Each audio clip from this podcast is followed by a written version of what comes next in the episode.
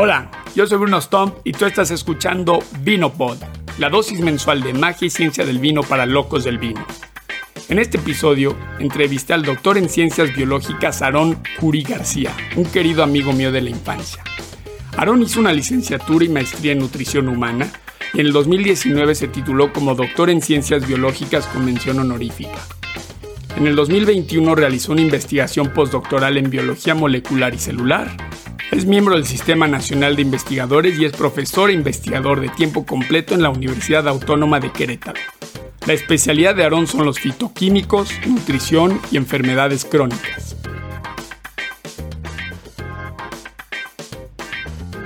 Pues bueno, el día de hoy, como todos los episodios, eh, un episodio muy especial porque es la primera vez que estaré entrevistando a un amigo de mi infancia. Que por azares del destino, ¿no? Digo, ya la audiencia ya escuchó, ya lo presenté, pero por azares del destino, pues estamos, pues cada quien ahora sí, cada loco con su tema, pero de alguna manera relacionado, que está interesante. Entonces, bueno, doctor Aaron Curi, bienvenido a Vinopod. Muchas gracias, Bruno. Eh, muchas gracias por la invitación. Saludos a toda la audiencia. Es un gusto estar aquí con, con todos ustedes, contigo personalmente. Eh, yo me siento muy grato en poder transmitir y compartir todo lo que yo trabajo y relacionarlo con, con este tremendo podcast, ¿no? Llamado Vinopod. Exacto. Y bueno, también saludamos a Mike Ruiz en los controles y a su esposa, mi comadre Andrea. Bienvenidos. Gracias, Bruno. Igual, eh, bueno, ya lo saben, ¿no? Lo, dijimos antes de prender el micrófono, tan, eh, pues si quieren hacer una participación, eh, ustedes échenle, ¿no? Ya vemos si lo editamos o no. Y bueno, eh, normalmente arranco el episodio, o sea, antes de empezar con el tema del episodio, hago la pregunta de cómo te pica el bicho del vino, pero en particular contigo me gustaría preguntarte, o sea, ¿cómo te pica el bicho de los fitoquímicos? Ya, ya, ya, ya. Fíjate, fíjate, Bruno, que me gustaría platicarte a ti, a todos y a todas, que es un tema bien interesante debido a, a que es nuevo, entre comillas, entre la población en general. ¿No? Científicamente ya se conoce mucho con relación a los fitoquímicos, pero eh, últimamente se ha vuelto muy, muy importante con relación a la, a la parte de qué hacen estos, estos fitoquímicos. Te platico, hay muchos fitoquímicos. Fitoquímicos pues es químicos provenientes de las plantas, ¿no? De fitoquímicos tal cual. Sí, fitoplanta químico. Claro. Claro, claro, exactamente. Entonces, y de estos hay un montón. Y, de los más como taquilleros que han existido son los alcaloides. Estos mismos eh, son con relación a bases nitrogenadas y los más comunes, te platico, son, por ejemplo, la nicotina, el tetrahidrocannabinol, ¿no? Eh, Todos aquí sonrimos de repente. Todos lo conocen de repente, dicen, mínimo lo han escuchado, ¿no? Así como que les suena. Entonces, de ahí es donde dices, híjole, las plantas tienen efecto, ¿no? En, el sistema humano. Entonces, ¿qué otros eh, tienen eh, que no sean como psicotrópicos, ¿no? Entonces. Que psicotrópico quiere decir eh, eh, alucinar, ¿no? Que te hacen alucinar. ¿O qué quiere decir un psicotrópico? Ajá, e, efecto en el sistema nervioso central. Ah, así como. O sea, por ejemplo, la, nicotina igual no te hace alucinar, pero te genera un efecto. ¿Y, se considera un psicotrópico? Sí, sí, Ah, mira. Entonces tenía ahí una. Ok.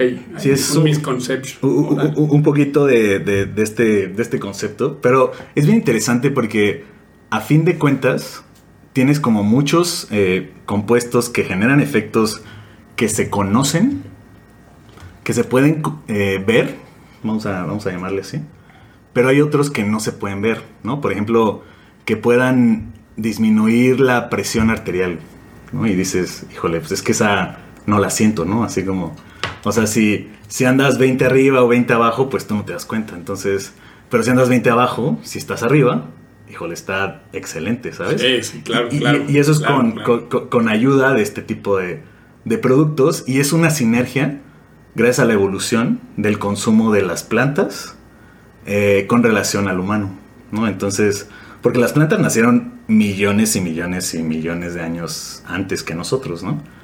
Pero cuando nosotros las, procariotas. Exacto, exacto.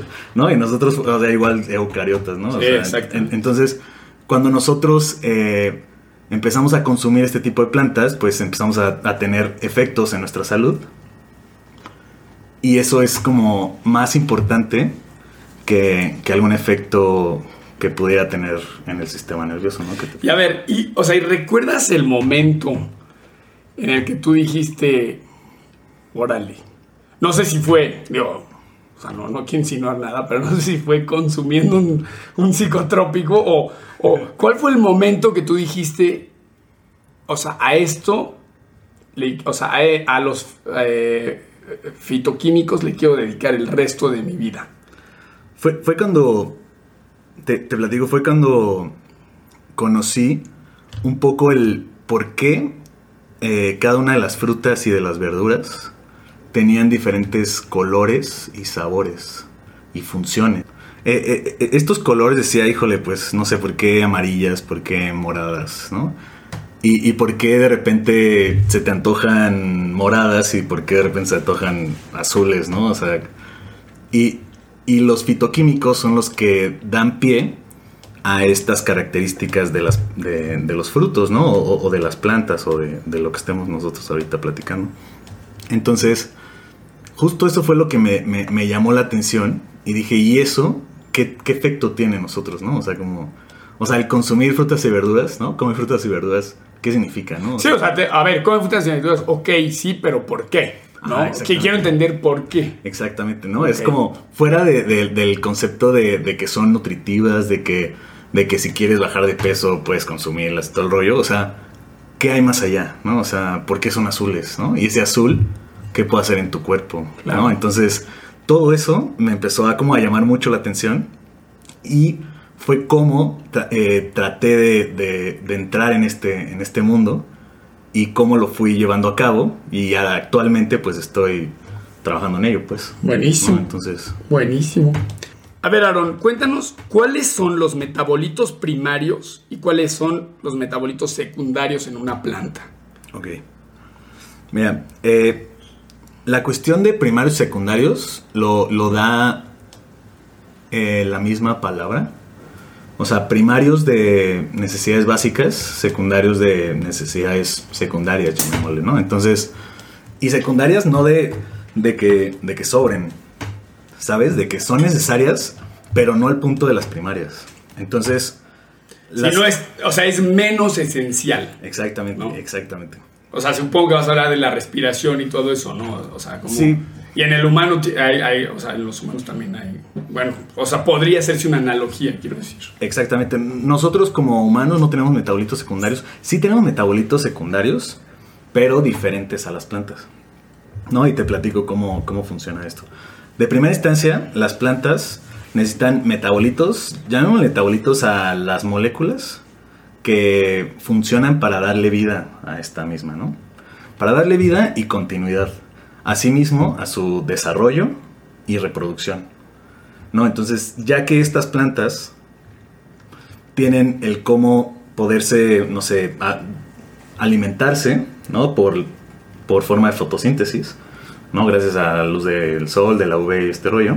¿no? Que se convierte en glucosa y... Sí, generan sus estructuras. Exacto, su, propio alimento. Su propio alimento. ¿No? Entonces, eh, pero asimismo necesitan eh, eh, desarrollarse y necesitan reproducirse, ¿no? Entonces, todos estos metabolitos que hay varios, ¿no? Y hay muchas funciones, se llaman primarios, ¿no? Metabolitos primarios. Entonces, bueno, estos metabolitos son como tú dices, o sea, generar su propio alimento a través de la fotosíntesis, la reproducción, ¿qué más? El desarrollo. Su desarrollo, claro, o sea, su reproducción, o sea, vegetativa, ¿no? O sea... Exacto, sí. Es como, el, como en, el humano o en el mamífero, más bien, eh, que es como, como creces, te desarrollas, te reproduces y mueres. Sí, sí, claro. Esas son como las primarias. Ok. ¿No? Y, y con ellas van la respiración, ¿no? El, poder estar fijo, ¿no? El poder, en nuestro caso, caminar, este, poder cazar, ¿no? En, casos un poco más evolutivos. Pero en la planta básicamente es el poder generar su propio alimento el poderse desarrollar como planta y el poder reproducirse. ¿No? Esos son los metabolitos primarios. Hay un montonal, ¿no? Sí, sí, claro. Y, claro. y hay, y hay un montón de, de vías y, el cómo se puede llevar a cabo. Entonces, pero en general, estos, estos eh, metabolitos, por eso se le llaman primarios. Y, pa- y- y para no hundar un poquito más en ello, eh, los secundarios, y estos son más interesantes. Eh, antes de entrar en los secundarios, por ejemplo, la clorofila es un metabolito primario. Y es un metabolito que, que se utiliza mucho en el consumo humano. No sé, has visto y, ¿no? el agua de clorofila. Sí, sí, sí. Y que te desintoxica. Sí, y cosas, sí, ¿no? sí. Así como que yo creo que eso... Lo Y los chicles, los clorets, ¿no? Que te ponían clorets con clorofila. Que digo, tú no sabías nada, ¿no? Y bueno, pues tiene clorofila, ¿no? Sí, o sea, no sé qué sea, pero igual se ve verde y hace que tu boca huela bien, ¿no? pero, pero aquí la cuestión es eh, la parte de los secundarios. Esos son los, son los más importantes. Y justo con relación a los secundarios, es con eh, la defensa al estrés.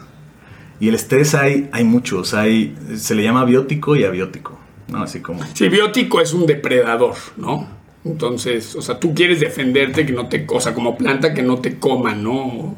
Ajá, sí, exactamente. O sea, como una, eh, por ejemplo, una plaga, por ejemplo, ¿no? Así Exactamente. como, ¿No? O, o algún eh, mamífero que se lo quiera comer. Sí, un herbívoro que Exacto. viene siendo un depredador o, o como dices tú, exacto, una plaga que te vaya pues invadir, no sé, este, contaminándote con un fitoplasma, con un virus, con una bacteria. Entonces, Exacto. te quieres defender de ellos, ¿ok? Exactamente. Por ejemplo, mira, te, doy un, un ejemplo bastante interesante que es el de las lectinas, eh, que es parte de lo que, que se lleva a trabajar en el laboratorio donde yo trabajo, eh, de, de frijol, ¿no? Hay, hay de varias, de, de de varias especies.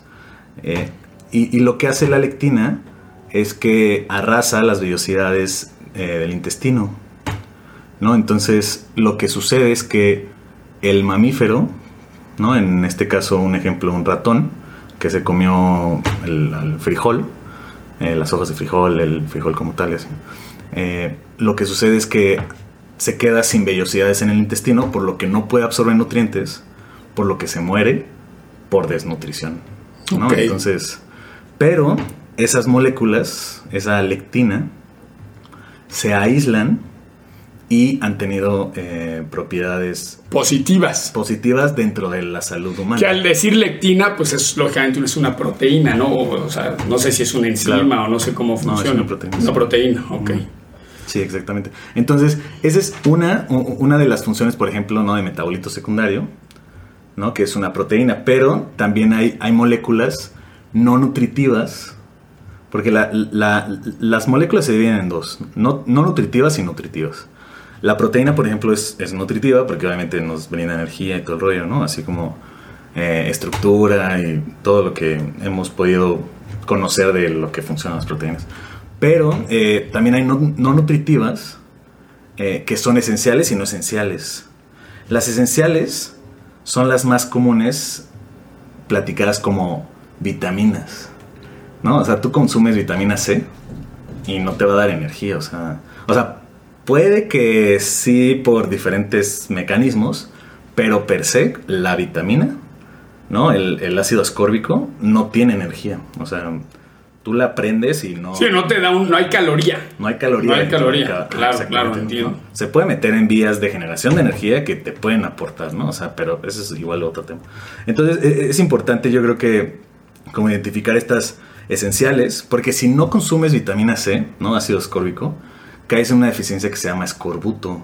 Y de hecho es bien interesante. Sí, lo que le pasa a los marinos, ¿no? A los piratas. A la- exactamente. Ajá, y, lo que hacía era que, las encías se les hacían para arriba, ¿no? Se carcomían las encías. Sí. Eh, Y sangraban, ¿no? eh, se hacían llagas, pero ya que empezaban a consumir otra vez eh, frutas, ¿no? Porque eran viajes largos, obviamente, y no había frutas, había pescado y mar, ¿no? Así como...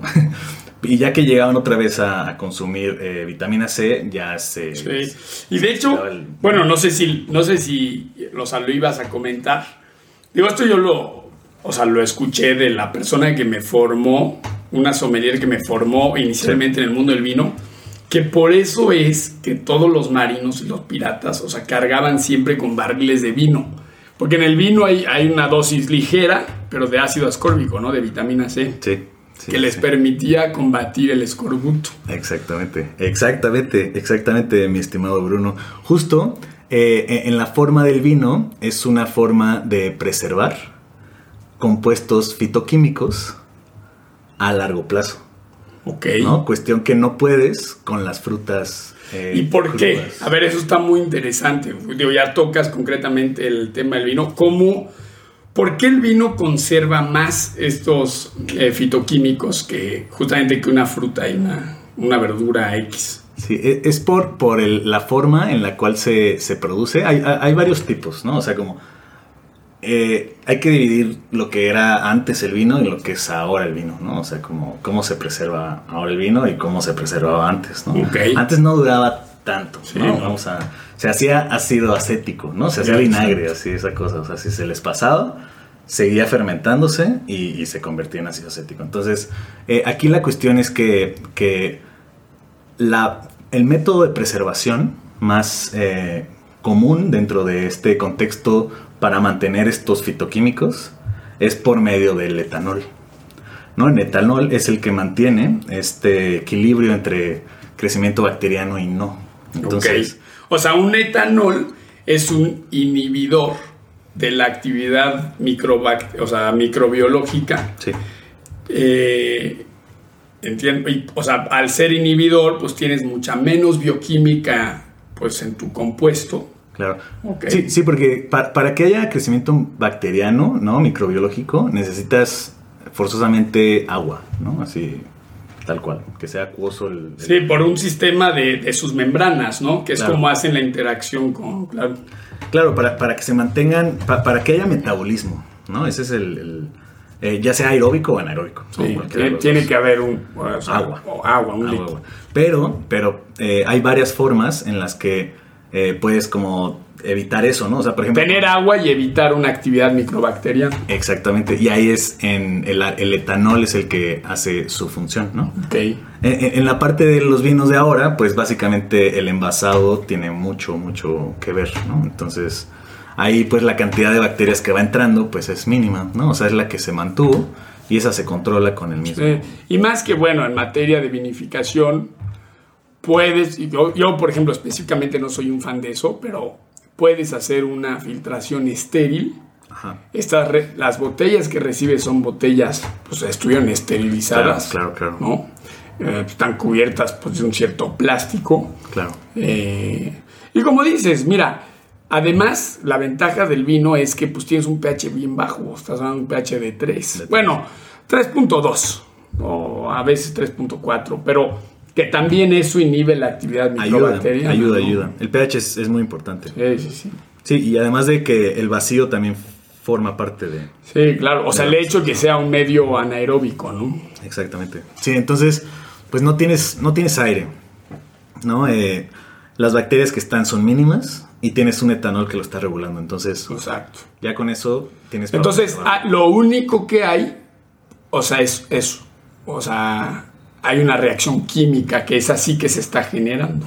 Eh, eh, esa se puede regular porque normalmente, por ejemplo, cuando abres un- una botella y la guardas en el refri, esperando que no pase nada, se hace, se hace eh, eh, vinagre, ¿no? O sea, lo pruebas y ya se avinagra el...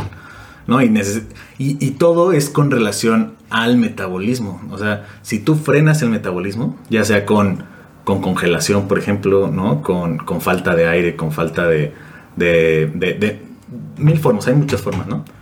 Eh, lo controlas. Si tú le vuelves a dar oxígeno, agua, todo el rollo, vuelve a, vuelve a haber esta, este metabolismo y continúa con, con el proceso de fermentación, ¿no? O sea, a, diferencia de, de- de otros tipos de, de licores que son, por ejemplo, los destilados, ¿no? Que esos ya, ya no se están fermentando.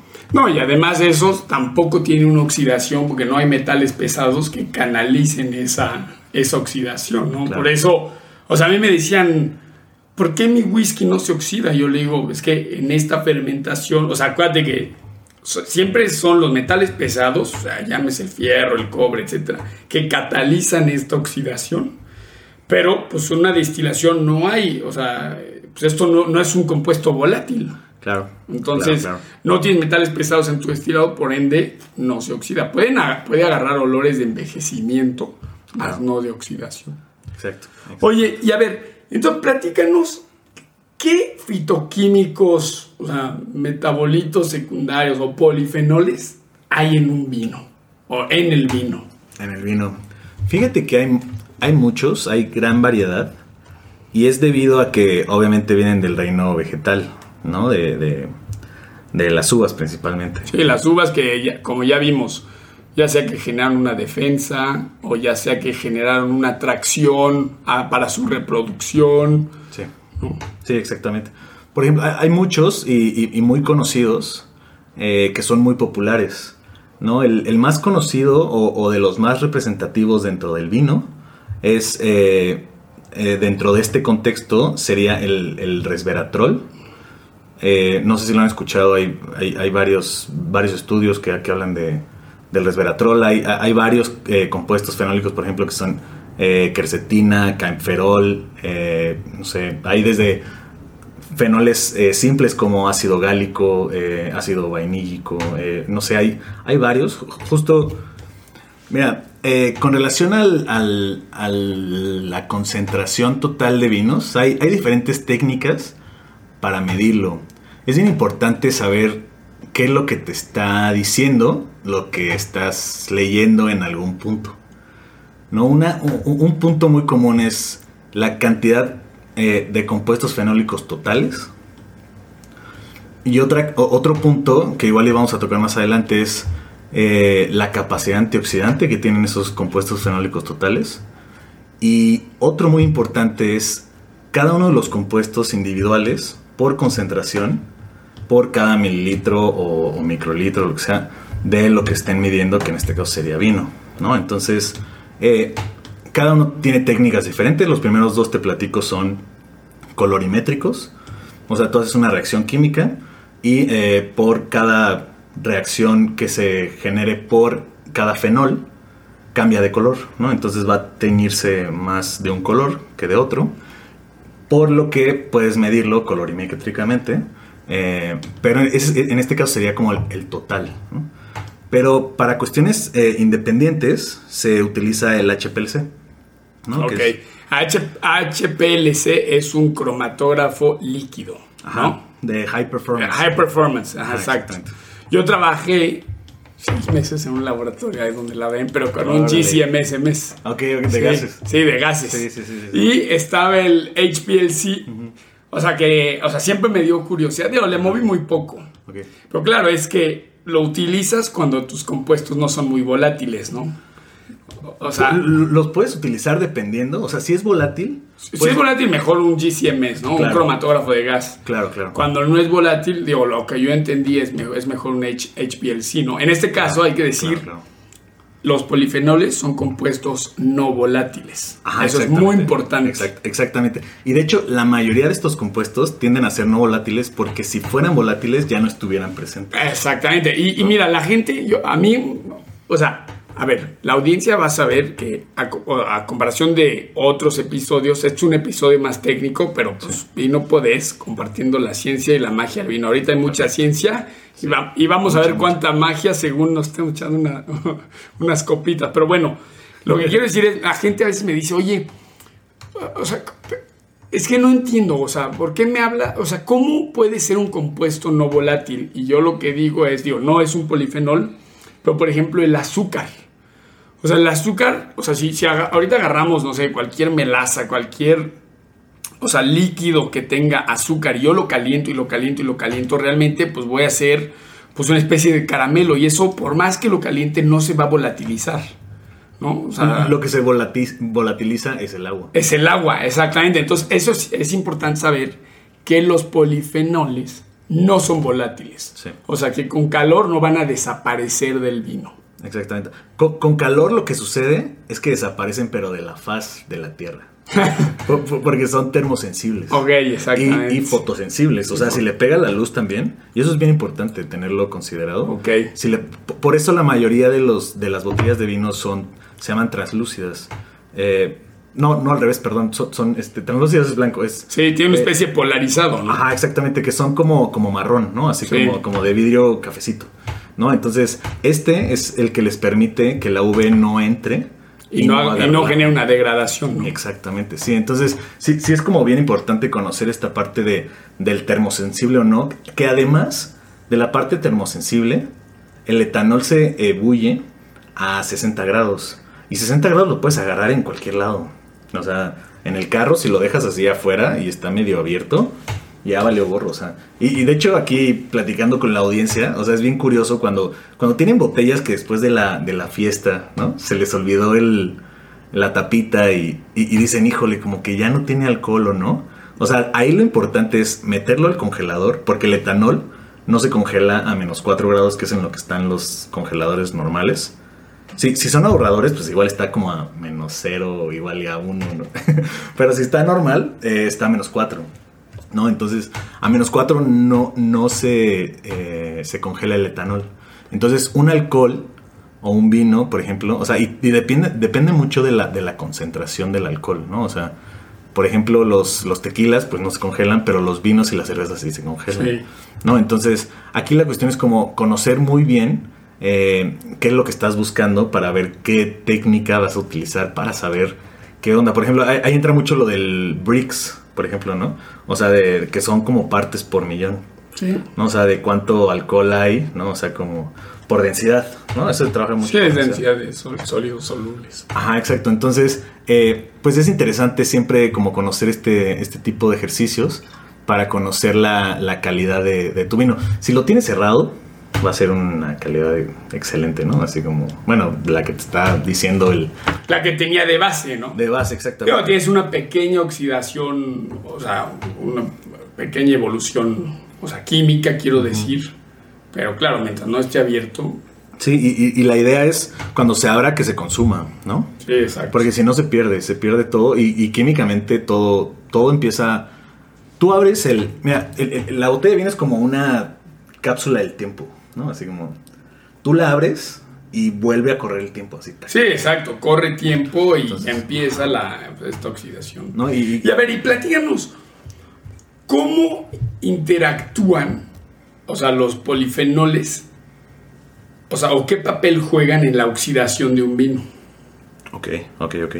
Eh, eh, es importante eh, conocer la parte de, de qué es la oxidación del vino y cómo es que los polifenoles interactúan ahí o en, eh, algún otro tipo de, sistema dentro del mismo vino. ¿no? Por ejemplo, la parte de oxidación dentro del vino, por lo que platicábamos, es un protector. ¿no? Eh, asimismo, como lo es el etanol, eh, para los microorganismos, los fenoles son para la oxidación, ¿no? Pero recordemos que la botella está por ah, cubierta lo más que se pueda para que no haya oxidación. No hay O sea, oxidación. como- o sea, está el bueno, se está el- dice que el, el corcho pues, es una membrana semipermeable que hace Claro. una microoxidación, pero claro, Claro, en general claro. el vino hay que pensar que sí es un medio anaeróbico. Sí, claro, O claro, sea- claro. Sí, y es como, por ejemplo, como cuando tú le pones aguacate, a tu guacamole le pones limón y se protege de la oxidación. Sí. Es porque un, un fitoquímico, ¿no? Que es el ácido ascórbico, normalmente la vitamina C. ¿no? Está protegiendo del oxígeno a... a- a Que realmente al decir protegiendo, realmente es que lo, o sea, está interactuando con el oxígeno, ¿no? Y, y, o sea, y no permite que el oxígeno oxide, pero sin embargo sí hay una interacción exacto, química, exacto, ¿no? Sí. Entre el ácido ascórbico y el oxígeno. Exacto, o sea, e- esa interacción se está dando con el ácido ascórbico, no se está dando Y- con el alimento. y- exactamente. Exacto, exactamente. Que en el caso del vino, o sea, eh, está pasando con el tanino y el antociano haciendo un puente, ¿no? Con el etanol que... Con, con la antocianina, con el tanino, ¿no? Con, con el flavonoide, con el fenol, con el polifenol, con... eh, eh, es una rama eh, amplia en la cual se pueden dividir estos tipos de, de compuestos. Principalmente son, son fenoles, ¿no? Se le llama polifenoles al, grande, pero también tenemos fenoles simples, ¿no? Y tenemos flavonoides, tenemos taninos condensados, tenemos antocianinas, y, hay y todos estos compuestos difieren de la cantidad de carbonos. ¿no? Hay uno de 4, de 5, de 6. Sí, que yo, yo recuerdo en clase de química, yo, si lo entendí bien, era cuando lo, le llamaban cadena corta, o sea, small chain y long chain, ¿no? Ándale, O sea, como en los lípidos, ¿no? Así como en los lípidos, exactamente. Ah, exactamente. De ácido graso de cadena corta, ácido graso de Sí. cadena larga, sí. Sí, igual funciona de la misma forma, en este caso de carbonos, y, y- y es, y, y cada uno tiene su peculiaridad.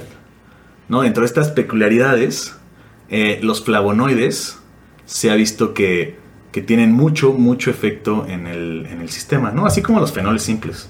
De, de hecho, hay, hay unos compuestos, y deja nada más, reviso el, el nombre rapidísimo, que se llaman H, HPPCs, no sé si los ubicabas. No, Yo justo antes de esta plática dije, bueno, voy a echarle un- una búsqueda rápida para, para ver qué onda.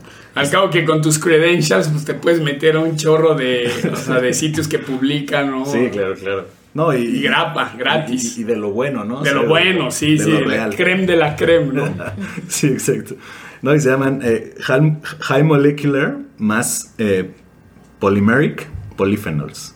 Órale. ¿No? O sea, como. Entonces, estos dice que son el grupo mayor que se encuentra de polifenoles en el, en el vino eh, tinto.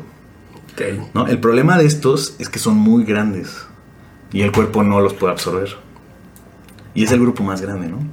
Entonces, eh, aquí la cuestión es que lo interesante, y, y- y de hecho traigo aquí varios artículos que justo sí me gustaría como compartírselos, es que mira, aquí hay uno, y fíjate cómo hay un montón de compuestos fenólicos, es una rama grande, vamos a llamarle como una... un- un- una como de, de uvas, ¿no? Un Sí, racimo. un de uvas racimo, exacto. un racimo de uvas y cada uva es un compuesto fenólico. ¿no? Entonces tú lo único que tienes que hacer es quitarle, quitarle esa uva, ¿sabes? Aquí, aquí el problema de, de- de estos estudios, y no es un problema, sino más bien es la perspectiva de la publicación, es que es un análisis, llamémosle, fuera del sistema. ¿no? Cuando entra al sistema, hay un montón de cambios, Sí, hay, sí, claro. millones de cambios. Y de hecho, esa, yo te iba a hacer esa pregunta. O sea, ¿estos metabolitos secundarios los metabolizamos como tal? Sí, sí, sí, sí, sí, claro. De, de hecho, hay grandes, medianos y pequeños, ¿no? Así, grandes vamos a llamarle a, estos, así, las ligninas son las más comunes. Eh, yo no conocía estos que son específicos del vino, que son HPPCs. Y, eh, y luego están como los simples, ¿no? Los simples entran muy, muy sencillo, ¿no? Muy Así rápido. Flavonoides igual. Eh, pero los grandes se tienen que metabolizar. Normalmente, cuando ya son muy chiquitos, no les pasa nada dentro del proceso de digestión. Cuando son muy grandes, todos los cambios de pH que tenemos, por ejemplo, no- normalmente tenemos diferente pH en la lengua, tenemos diferente pH en el estómago, en el intestino, Sí, claro. ¿no? Y, y- y- en el colon, ¿no? Yo, por ejemplo, trabajo con, con colon, ¿no? Entonces, eh, yo lo que... lo Mucho que más, es más alcalino el colon que el, eh, que el, eh, un- el estómago, ¿no? Sí, Quiero claro. yo pensar. El, o sea, el- el estómago, mi- mira, la boca es como pH normal. neutro, porque es, sí, es una Sí, sí, como- saliva, ¿no? Como O sea, 7, ¿no? sí, Así por, por ahí de igual y baja, sube, ¿no?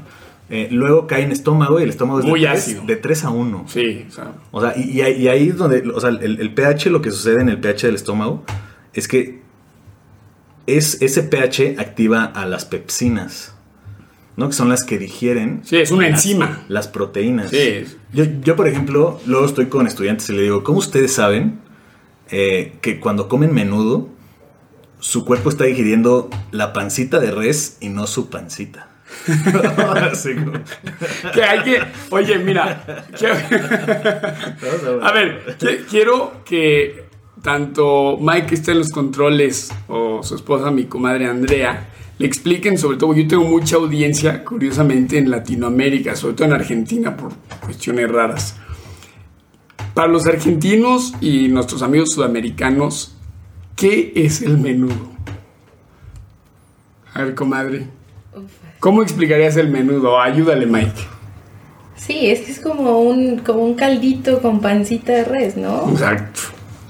O sí, una sopita de pancita. Sí, una sopa de panza de res. de, de- de estómago. De estómago. sí, sí, sí. de estómago. Y, y- y tiene las dos superficies, ¿no? La, la que absorbe, que tiene como muchas vellosidades, y, y- y la, la externa, ¿no? Que es el músculo, así, ¿no? Así como- Ok, y dice Mike, ¿te gusta el menudo? Está, está diciendo no, que no, no. no lo tomo tanto, pero sí, yo creo que No, es de- no. A mi esposa, que es francesa, no nada que ver con el paladar mexicano, un día se levanta y me dice, pues qué onda, vamos a echar un menudito. Y yo, órale. y además los mexas les gusta el menudo de desayuno, ¿no? Sí, que claro. además y, es y- y- su- y crudón, así. Y crudón. manga, sí, sí. súper pesado, así de haber echado una super fiesta. wow, vamos a echar menudo, que además huele muy fuerte, ¿no? Sí. Ok, ¿y cuál es la respuesta? O sea, ¿cuál es la respuesta? Os digo, esto está así como título de un libro, ¿no? La, respuesta y la continuación ¿no? de, este proceso es que las pepsinas son las que digieren proteínas, ¿no? Entonces, obviamente, nuestro estómago está hecho de proteínas y lo que lo, protege es la, la mucosa gástrica. Pero el problema es que ahí es donde dices, ok, todo bien, ¿no? El problema es cuando pasa al intestino, ¿sabes? Porque en el intestino no hay mucosa gástrica. O sea, Sí, no hay esa protección. no hay esa protección que cubra de que se, se cambie, ¿no? Este, este, este show. O sea, entonces lo que hace el cuerpo es cambiar el pH. Entonces, la, Las desactiva. la pepsina está activa de 3 a 1 y el intestino eh, en el duodeno, que es donde entra la primera parte, Sí. es de 7 a 8 más Sí, o es menos. un una alcalino, ¿no? Ajá, alcalino, exactamente. O básico. O básico, sí, sí, O sí. como le quieran llamar, sí, es igual. Y, y entonces lo que hace es que la pepsina se inactiva. Se, se inactiva. Y entonces ya deja de comerse a las proteínas. eh. Entonces el estómago es como el principal, ¿no? Entonces e- e- es bien, bien interesante porque todo ese proceso que ahorita les estoy platicando es por donde pasan los, los polifenoles de, del vino, ¿no? Entonces, ¿qué les pasa eh, a estos fenoles que pensábamos que se iban a absorber así en el, en el estómago? Que, by the way, no se absorben en el estómago, se absorben principalmente en el intestino delgado. Ok. Entonces, tienen que pasar por todo ese proceso, ¿no? Cuando pasan por ese proceso, es muy interesante porque ese cambio de pH, obviamente rompe todas las estructuras grandes. Tú lo estudias afuera. Sí, las des- desnaturaliza, ¿no? Claro. O sea, desnaturalidad, por ejemplo, es como un término más para proteínas. Para proteínas, que es cuando, por ejemplo, un, un vino blanco, Exacto. cuando le pones un, un choque térmico, se desnaturalizan las proteínas y pues se vuelve opaco. Ok. exactamente. Ok, ok. Usemos buenos términos. Exactamente, exactamente. No, y en este caso nada más la rompes. ¿no? Las rompes. O sea, o haces de polímeros a, a- a monómeros, ¿no? Así como, o sea, de grande a chiquito. así Ok, ok, ok. Entonces, dependiendo de, de los, de los fenoles, ¿no? O sea, como de si están unidos a... Porque también están conjugados, ¿no? El, el conjugado es que esté unido a alguna glucosa o alguna, eh, no sé, algún sulfato o alguna, no sé, siempre están como unidos. Entonces, siempre es eh, importante como saber cuáles o cuántos son los que están pasando y cuántos están absorbiendo, ¿no? Ok. O sea, first es como saber cuánto hay afuera. Ok, ya sabes cuánto hay afuera, ¿no? Ok. Entonces, del 100%... Los polifenoles totales. Ajá, exactamente, ¿no? Así como polifenoles totales y, y de esos identificar cuáles son los más importantes, porque eso también es bien importante, o sea, es, es- es bien diferente y yo tengo varios, varios eh, trabajos que, que hemos hecho que hay en diferentes mismas estilos de plantas, ¿no? Llamémosles así como, como estilos. Vamos a ponerle chaya y espinaca, ¿no? Las dos tienen el mismo fin, no son de la misma familia, pero tienen diferente composición, ¿no? O sea, como una tiene, no sé, epigalocatequín galato, ¿no? O sea, el más alto. Y otro tiene ácido gálico, el más alto, ¿no? O sea, que son compuestos total, uno es flavonoide y otro es ácido fenólico, ¿no? Entonces, eh, ahí lo que tienes que saber es como, independientemente de que la concentración de fenoles totales sea la misma, ¿qué calidad de fenoles es la que tiene? Es la que está ingresando a tu cuerpo. Exactamente, o sea, ¿qué, qué compuestos son los que están? No, es como tú decías el resveratrol. Yo, yo me clavé mucho en este compuesto. Para que hiciera un efecto eh, positivo, Sí. era tal la cantidad de vino que tenías que tomar que antes te hacía un efecto negativo el etanol, que es una toxina. ¿Sí me entiendes? Entonces, antes te está perjudicando, porque piensa que, fíjate, un vino, estás hablando que tiene 14% de etanol. O sea, es, después del agua, es el segundo compuesto más abundante, que es una toxina, ¿no? Entonces, yo, siempre hago el énfasis de que la gente dice, es que el tomar vino sano, espérate, o sea, yo me acuerdo en, en- o sea, llevamos una clase que justamente se llamaba, o sea, no me acuerdo, salud y los y los beneficios del vino, que no puedes decir que el vino es una bebida sana cuando tiene etanol, que el etanol pues, te genera pues, de- degradación de tejido, ¿no? En fin, eh, a, lo que dices, ¿no? O sea, eh, está bien decir que hay resveratrol, pero si la cantidad de resveratrol no es suficiente y la tienes que aumentar y entonces ya el etanol te genera una toxicidad, pues se vuelve un poco absurdo. O sea, está muy interesante lo que dices. Claro, no, y, y yo, eh, sumando a lo que ahorita estás comentando, mi estimado Bruno, eh, es importante eh, tener en cuenta que tiene etanol, ¿no? O sea, para empezar. O sea, pero el etanol eh, en bajas dosis es estimulante para el sistema nervioso, ¿no? Lo psicotrópico que platicamos. Entonces, pero hay que, hay que conocer bien la parte de, de, de qué tanto es bueno y qué tanto es malo. Por ejemplo, muchas personas yo he escuchado que dicen que comerse una manzana tiene más fenoles que una copa de vino, por ejemplo, ¿no? Ahí vuelve un poco a lo mismo de qué tipo de fenoles y qué tipo de, ¿no? Así como la calidad de fenoles, ¿no? Y, llamémosle calidad a, a lo que se conoce hoy en día. Porque llamarle calidad sería subjetivo sin saber que, por ejemplo, el resveratrol se ha visto esto, ¿no? O sea, y de repente, no sé, ahí ha sido cumárico. Y del cumárico se conoce muy poquito, pero es el que más tiene la manzana, ¿no? Entonces, eh, pudiéramos decir que el vino es mejor ahorita, ¿no? O sea, hasta que se demuestre Claro, que el cumárico tiene como más efectos. Sí. Aquí la cuestión, y, y lo que sí me gustaría tocar mucho, es eh, la fibra. La fibra es muy importante. Cuando tú consumes un alimento eh, natural, todos tienen fibra. Entonces, Incluso de origen animal tiene fibra. también sí, fibra animal. Sí, sí, sí. Sí, por ejemplo, la, la pielecita del, del camarón, por ejemplo, ¿no? Así como. Eh, mm, híjole, La cascarita, como se le dice. Ándale, ándale, la cascarita. lo quitas y no te comes. El- ¿Eso tiene fibra? Sí, esa es, fibra animal. Pura fibra Sí, animal. y de hecho se, se Wow, llama quitina. Eh, y, y es como lo que tenemos nosotros como uñas, ¿no? O sea, como... O sea, es una proteína que no metabolizamos. O sea, es lo que tiene el citoesqueleto de muchos insectos, por ejemplo, ¿no? O sea, los insectos, yo, yo soy fan, me encantan. Híjole, me, me gustaría ponerlos en el top number one. Pero ahorita estoy topado con que se absorben poco. ¿Sabes? Por la cuestión del citoesqueleto. O sea, necesitas o molerlos. O sea, porque si te los comes normal, así literalmente y coloquial, como entran, salen. Así, ¿no? Así como. O sea, es muy poco lo que puedes alcanzar a, absorber de, de- de- de este tipo de, producto. Entonces, De fibra animal. Exacto, entonces la, la parte de la fibra vegetal, eh, además de que hay dos, fibra soluble e insoluble, la cuestión de, de la fibra es que interfiere con la absorción de estos fitoquímicos. O sea, si tú tienes un 100 en la, en la manzana, tú le diste una mordida a la manzana y tienes un 100, ¿no? Y dices, híjole, ese 100 se va a ir a, a- mi sistema y me va a ser, ¿no? Así benéfico y todo el rollo.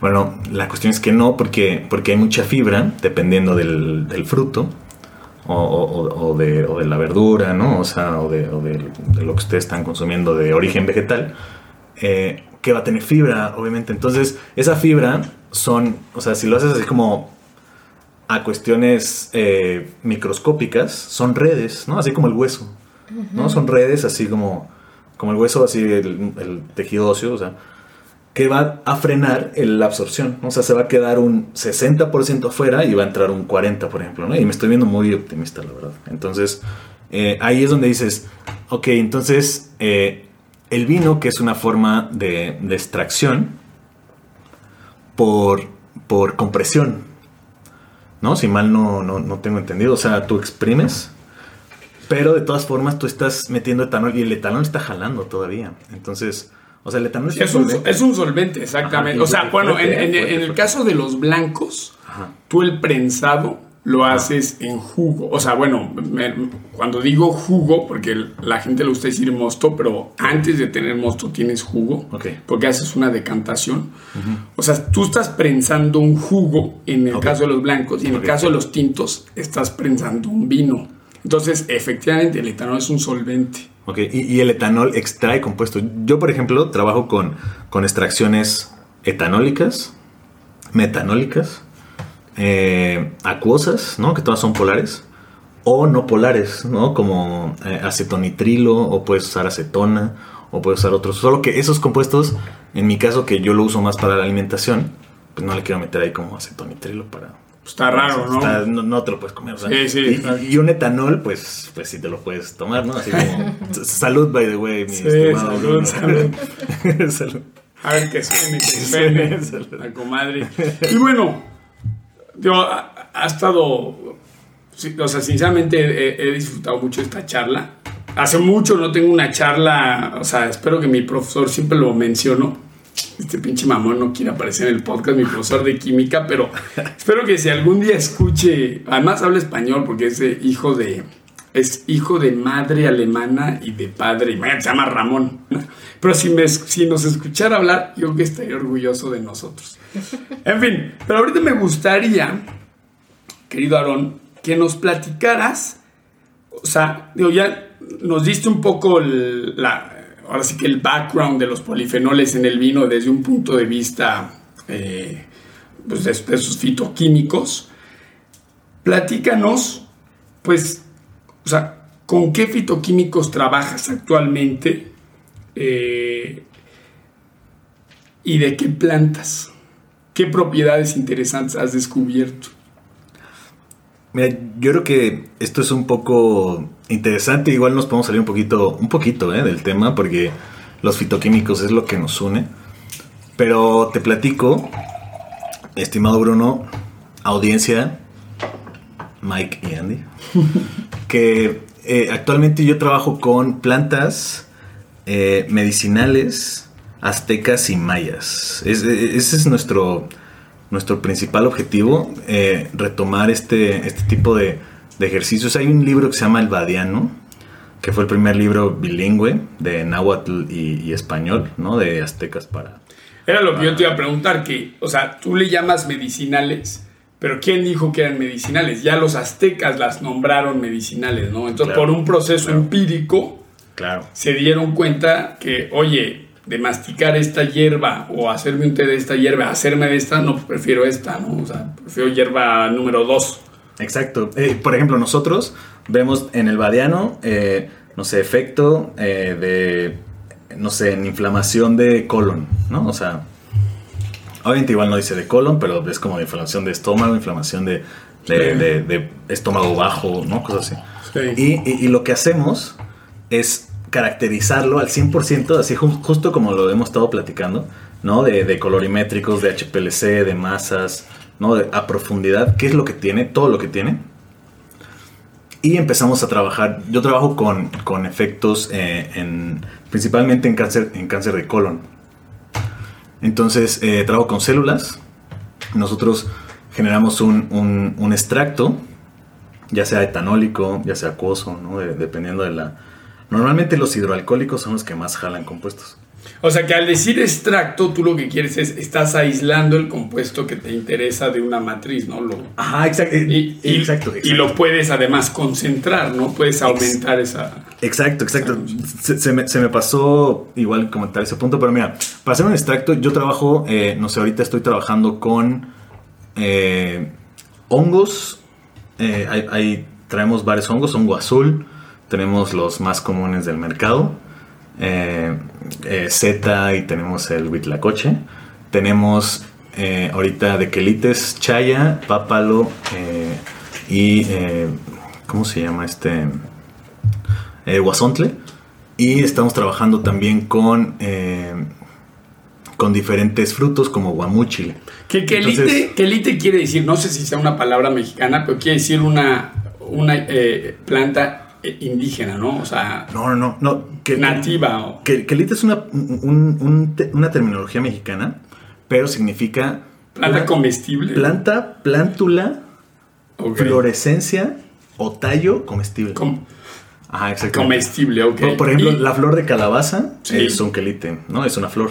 ¿no? La, la nochebuena es mexicana, es un quelite y se, y se come, ¿no? El cempasúchil, eh, el, no sé, la verdolaga, el, el, no sé, la espinaca, pero esa no es mexicana. Eh, sí, todo ese tipo de, de productos. Y, entonces lo que hacemos es agarramos, eh, perdón, agarramos rápido para platicar lo del Sí. Eh, agarramos una planta, la molemos, bueno, la secamos, la molemos. Ya que está bien molida, agarramos una concentración de 1 a 10 en un solvente que nosotros queramos, ya sea etanol o mezclas, ¿no? 80-20 de etanol agua o, o metanol o lo que sea. Y la dejamos agitándose eh, a temperatura ambiente por 48 horas, 16 horas aproximadamente, a 48 dependiendo. Y después lo que hacemos, ya teniendo ese extracto, es filtrarlo, ¿ok? Ya que lo es como hacer un café. Ya que lo filtras, ¿no? Ya haces como tu café, filtras tu café, te queda un- una infusión, ¿no? Un Sí. tecito. Bueno, ese tecito, si tiene alcohol, lo tienes que evaporar. Sí, por medio de una distila- destilación. Destilación que se utiliza un rotoevaporador, ¿no? Sí. Entonces, quitas el, el- el etanol y... Que ahí lo que haces es físicamente separas la molécula de etanol de la- del, del resto de tu solución. Exactamente, exactamente. Y, y se usa normalmente a bajas eh, temperaturas, se, se- se hierve a 40 grados y para llegar a ese punto, normalmente se hierve el agua a 100. Sí. ¿no? Para llegar a 40 necesitas subir la presión eh, negativa. Si hay una su- supre, ¿cómo se dice esto en español? Sí, una baja presión, o sea, en francés se dice supresión. Sí, sí, sí. Sí, Sí, sí, sí. Sí, es una, eh, una, una presión negativa, ¿no? O sea, Sí, u- Que utilizas- literal esto lo consigues, Sí. o sea, que nosotros evaporábamos, evaporábamos a 20 grados. De hecho, o sea, para justamente concentrar, Ve- 20 necesito, yo, yo a 40 y necesito así un montón de presión. porque lo que 20 haces es, ah, estás necesitas, aspirando el aire, literal aspiras el aire. Es que pe- pero sin el agua. sin el agua, exactamente. Sí. Sí, no, o sea, lo, lo opuesto de presión, Claro. como, como, un vacuum. Claro, ¿no? claro, Sí, claro. sí, sí. Sí, y, y entonces, perdón, y de ahí, cuando es etanólico, pues le tienes que quitar el etanol, ¿no? O sea, como a 40 grados. El problema del agua es que ebulle todavía mucho más, ¿no? El, el etanol ebulle, el etanol y el metanol ebullen entre Yo como 50 que y te- 60. ok, más yo tenía como que 78 en la cabeza, pero bueno, no sé. Más, eh, el metanol es menos, el etanol es más. más. Y el etanol aquí, así a la temperatura. Ah, claro, porque, porque Es que aquí la- estamos a, a, la a altitud- 2000 metros. Ajá, exactamente. Claro, la altitud anda como en exactamente. 70 más o menos. ¿no? Sí, ok, ok. Entonces lo tienes que, que obviamente bajar. Yo le meto 70, 70 grados y se me va el alcohol y se me va los fitoquímicos y se me va todo. Todo. Y me quedo con una masa que no me sirve. que no te sirvió, ok. No, entonces tienes que mantenerlo nosotros a 40 grados, ¿no? Entonces quitas el etanol y para quitar el agua lo que hacemos es liofilizar. La liofilización es un proceso de sublimación eh, que es pasar de, de sólido a gas. Sí, sin pasar por líquido, ¿no? Sin pasarse, ajá, exactamente. Sí, sí, sí, y es con un montón de temperatura y un montón de presión. Todo es con relación a la presión y temperatura, ¿no? Entonces, entonces, y te queda un polvo así. Un polvo, ¿Qué color? co- Normalmente depende del, del, del extracto, pero queda Ok. entre café, amarillo y verde. ¿No? Más o menos, como que por ahí. Depende de cada uno. Y entonces, este ya tienes tu extracto liofilizado. Esos, nosotros los, los metemos a sistemas vivos de células, eh, animales, para ver el efecto en diferentes eh, sistemas patológicos, ¿no? Y lo haces en sistema animal porque quieres ver esta relación de anticuerpos, supongo, o no. No, eh, es el efecto anticancerígeno, llamémosle así, Ok. eh, de, de que tú produces cáncer en un Sí, animal. o sea, que, que- que quiere decir, el cáncer quiere decir que es una célula que se está reproduciendo y reproduciendo y reproduciendo, ¿no? Sí, eh, de forma au- autónoma. Autónoma, o sea, o sea, independiente del resto. del resto. Sí, exactamente. Creo que esa sería como la, la- la- la respuesta correcta porque hay muchas, muchas, muchas este, definiciones que no estoy de acuerdo, pero creo que es de forma auto, autónoma. Autónoma. No así como ni agresiva ni nada. O sea, ella está haciendo lo, lo que ella está. Sí, simplemente su kill switch no se activó y se está reproduciendo, reproduciendo, reproduciendo. Claro, y tú, claro. claro, entonces tú evalúas, y esto lo evalúas por medio como de un microscopio o simplemente después cuentas células. Hay, varios estudios que nosotros hacemos. Por ejemplo, eh, de primera instancia, lo que hacemos es ver una, un- una curva de todas las células vivas y vas agregando, vamos a ponerle 1, 2, 3, 4, 5, 6, 7, hasta 1000 concentraciones. Y es, cuándo es donde se empiezan a morir. ¿no? Ok. Entonces ahí es donde empieza, y se llama la concentración letal media, ahí es donde empiezas a eh, ubicar. Ya teniendo esa, tú agregas eh, en, otros, en, en- en otros ejercicios, Se puede trabajar en citometría de flujo, en QPCR, por ejemplo, ¿no? En, eh, híjole, puedes trabajarlo en infinidad de, de, de- de- de ejercicios celulares para poder identificar, dependiendo del, del ejercicio. Ahorita te estoy hablando de in vitro, de, de células, pero también lo puedes usar en, en ratas. Y en ratas lo que haces es, obviamente, usar tejido, el tejido que se, o sea, sacrificas la- al animal eh, y utilizas el tejido de- del, del grupo tratado y el grupo gru- control y pues los analizas bajo el microscopio. Esa es una, ¿no? Que es como la clásica eh, histopatología. O puedes tra- tra- también trabajar con, eh, eh, con la misma, el mismo estilo, pero identificando proteínas, ¿no?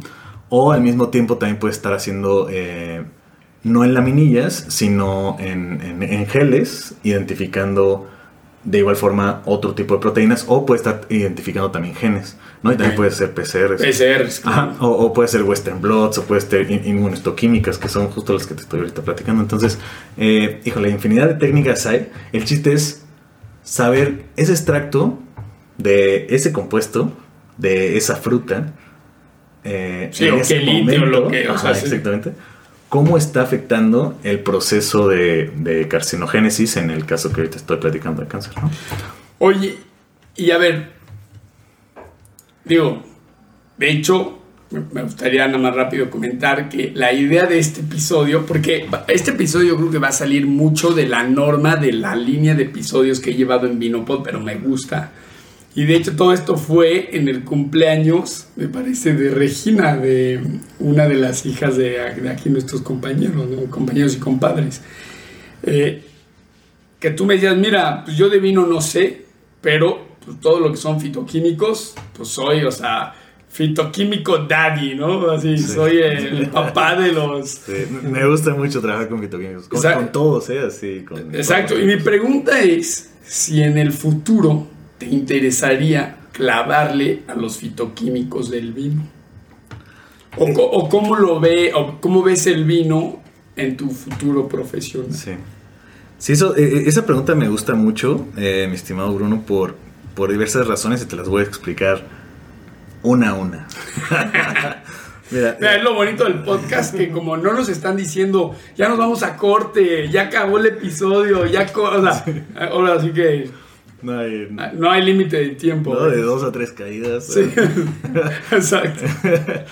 No, pero mira, fí- fíjate que, que de primera instancia eh, sí me interesa el vino, ¿no? O sea, eso como para dejarlo en claro.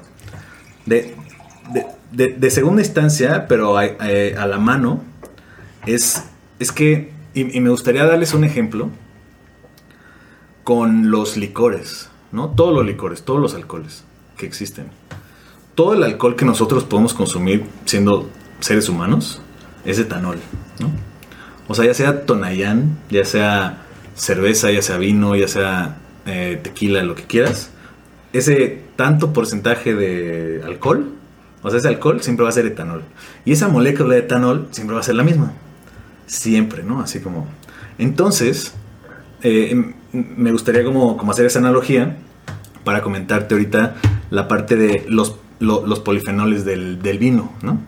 O sea, si- siempre va a haber resveratrol, siempre va a haber resveratrol, ¿no? Ah, porque el resveratrol no es otra molécula, no hay resveratrol de uno o de otro, o sea, siempre va a ser es la misma molécula. O sea, que, molécula, que esté en una berry o que esté en el vino, o sea, es misma molécula. Misma molécula. Pero aquí lo interesante es lo que, lo que te quiero platicar, es que lo bonito es de dónde viene y qué es lo que lo conjunta. ¿No? Por ejemplo, o sea, este es de, de- la uva blanca tal, ¿no? O de la uva roja tal, por ejemplo, ¿no? Bueno, estas uvas en su conjunto tienen un montón de compuestos que hacen interacciones infinitas, que era lo que platicamos hace, hace rato, ¿no? O sea, que, que un, no sé, ácido fenólico le, le meta más interacción a un flavonoide y que ese flavonoide haga más interacción con, no sé, un alcaloide, ¿no? Que platicábamos del nitrogenados, ¿no? Del, de la nicotina y del Sí, THC sí, y todo ese rollo. Y que esos en, en su conjunto potencialicen la absorción de, del, no sé, del ácido cumárico y, y entonces ahí cada, cada fruta tiene su característica, ¿no? Entonces, eh, a mí lo que, lo que me interesa mucho de, de parte del vino son dos puntos. Uno es eh, eh, con relación a lo que yo trabajo. Uno es la, la uva per se, ¿no? Este... Sí, o sea, antes de, de transformarse en, en vino. Antes de transformar, ajá, sí, sí, exactamente. Yo creo que a mí me gustaría explorar la, la, la uva como más, Como fruta. como fruta, exactamente, exactamente. O sea, como todo. ¿Qué todo propiedades benéficas tiene un... Exactamente. Y, y de ahí brincarnos luego al vino y luego brincarnos a cómo, cómo es que está pasando todo eso por el sistema. ¿Sabes? En digestiones. ¿No? Y en digestiones y luego en absorciones. A mí me encanta la parte de digestión y de absorción. ¿Y cuánto tienes en sangre de, de cinco minutos de haberlo hecho? ¿Y cuánto hay en hígado? ¿Y cuánto hay en músculo? ¿Y Mm. cuánto hay en...? O sea, todo eso me, me interesa. Además del etanol, por ejemplo. ¿no? Por eso me quiero brincar un poquito como para jalarlos a la fruta, ¿no? Para hacer análisis más específicos y luego ver cómo se comporta con el etanol, por ejemplo, ¿no? Entonces, pero además de eso, no sé, no sé si te había platicado, Bruno, pero estuve viendo dentro de esta eh, búsqueda de información breve eh, y hay mucha gente interesada en los steams. En los raspones. Ándale, ándale. Mira, mira, checa. Ah, yo trabajé... en- en- a mí me gusta trabajar mucho con el raspón. Mira, checa, hay, hay unos estudios que, que checan así como identifican cómo es que están conformadas Ah, wow. y, y- y están viendo la- las diferentes ramificaciones que se están dando y están analizando cada ramificación. O sea, por ejemplo, tienes una uva que le sale como cuatro y de esas cuatro tiene dos y de esas dos una. y Sí, de ok, de lo, de- a, a la audiencia le quiero platicar que, o sea, bueno, tú tienes, o sea, el racimo, y el racimo está compuesto del raspón, que es la parte leñosa, y de las uvas, ¿no? Claro, tú estás hablando del raspón. Y fíjate qué interesante, a mí me gusta trabajar en inglés, o sea, a la hora de hacer vino, eh, me gusta trabajar una cosa que se llama whole cluster, que quiere decir que cuando normalmente tú despalillas, o sea, le quitas el raspón a la uva a la hora de vinificarlo. y a mí me gusta trabajarlo con todo junto. Y está perfecto porque justo encontré un artículo de todos los compuestos.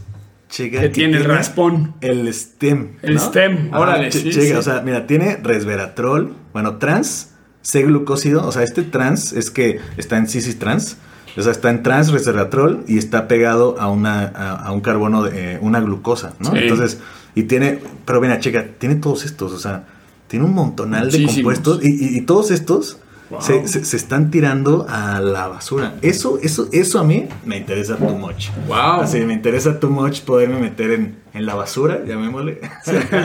Sí, claro, es un byproduct, ¿no? Claro, claro, Un o sea, byproduct. claro, y tú claro. eso, estudiar, Claro. a ver, oye, pues encantaría sa- como- saquemos estos polifenoles de aquí y estudiemos Claro. sus propiedades Claro, y, y- benéficas. y- y cómo lo podemos trabajar, porque, porque trabajo mucho con gastrónomos y, y ellos son súper buenos como para decir, ¿sabes qué? Esto, y lo muerden así, y dice, esto como que le falta, y le hacen como mil cosas y, lo comes y dices, híjole, está buenísimo ya, ¿no? Así como, ¿no? O sea, obviamente depende del proceso, el calor y todo lo que platicamos, ¿no? La luz y todo el rollo. Pero pudiéramos hacer que ese byproduct se vuelva un- un producto eh, secundario, pero, pero viable, ¿sabes? Ok. O sea, ya hay investigaciones que dicen que tienen compuestos, ¿no? Esa es, esa es una. Acuérdate que siempre es como fuera, Sí.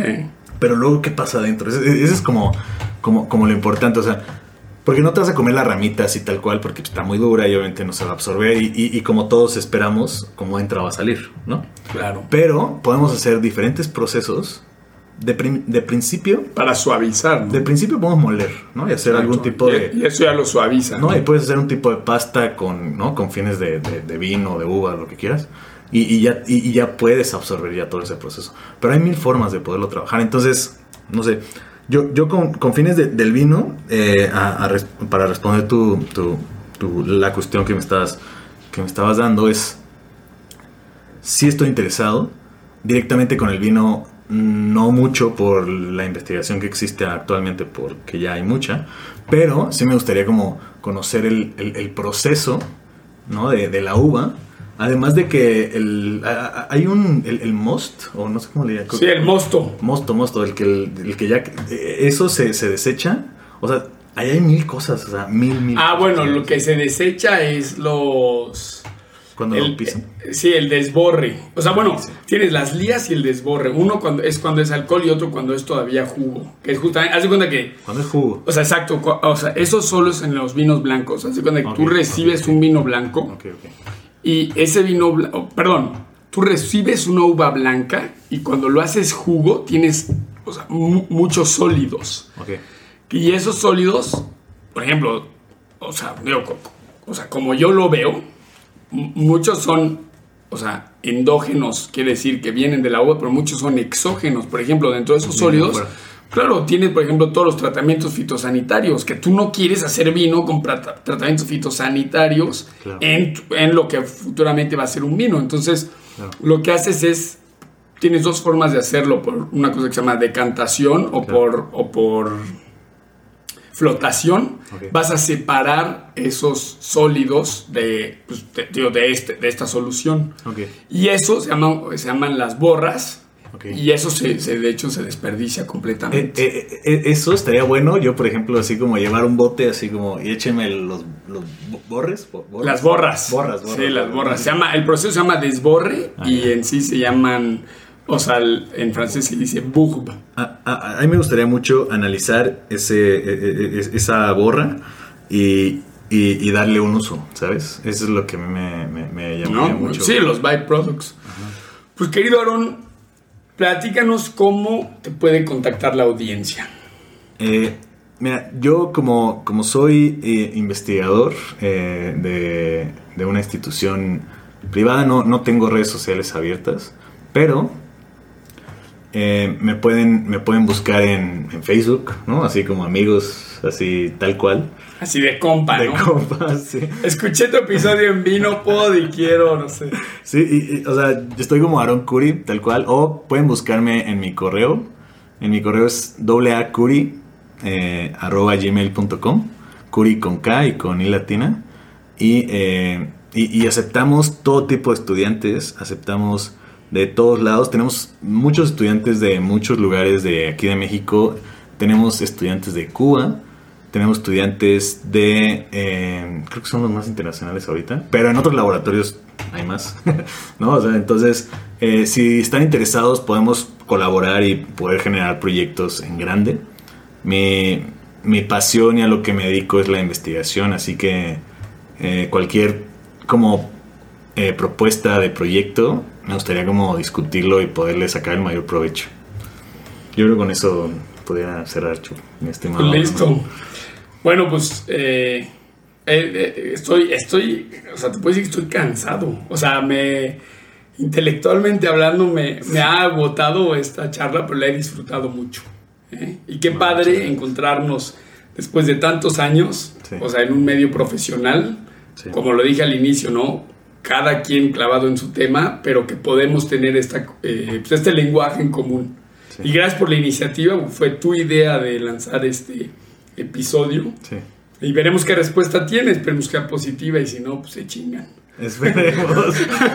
No, no, no, y, no, y esperemos y cualquier cosa, pues, que se chingue. No, no, no, y les llame la atención y pues aquí estamos a la orden para, para poder resolver cualquier duda o, ¿no? Y literalmente, en verdad, yo trabajo para, para, para la gente desde el laboratorio y desde el pueblo para el laboratorio, así como, ¿no? O sea, estando siempre de los ambos lados, ¿no? O sea, entonces, muchas gracias a todos por escucharnos, ¿no? Y agradecemos también a, a, a nuestros behind the, the micro.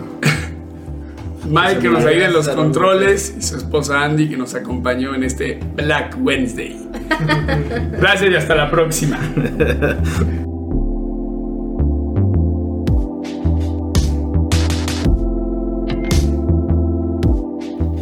Este episodio fue producido por mí, Bruno Stump.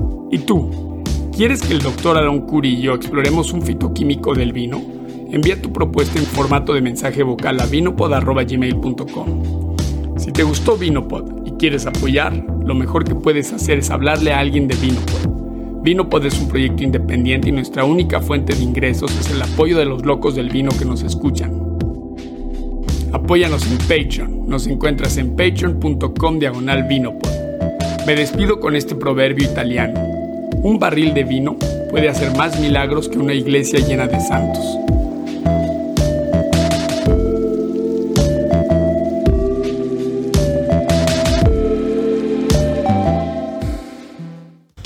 Es que no quiero estar hablando y decir eh, Ruby Red y así. Ruby Red. ¿no? es, es Ruby Red. No, ese güey, ese güey no le sabe. Pero, pero bueno, o sea, como para. No, pues a ver, es que, él, o sea, eres un experto en fitoquímicos, no un experto en vino. Entonces la Claro, audiencia sí, pues, la- tiene que entender eso.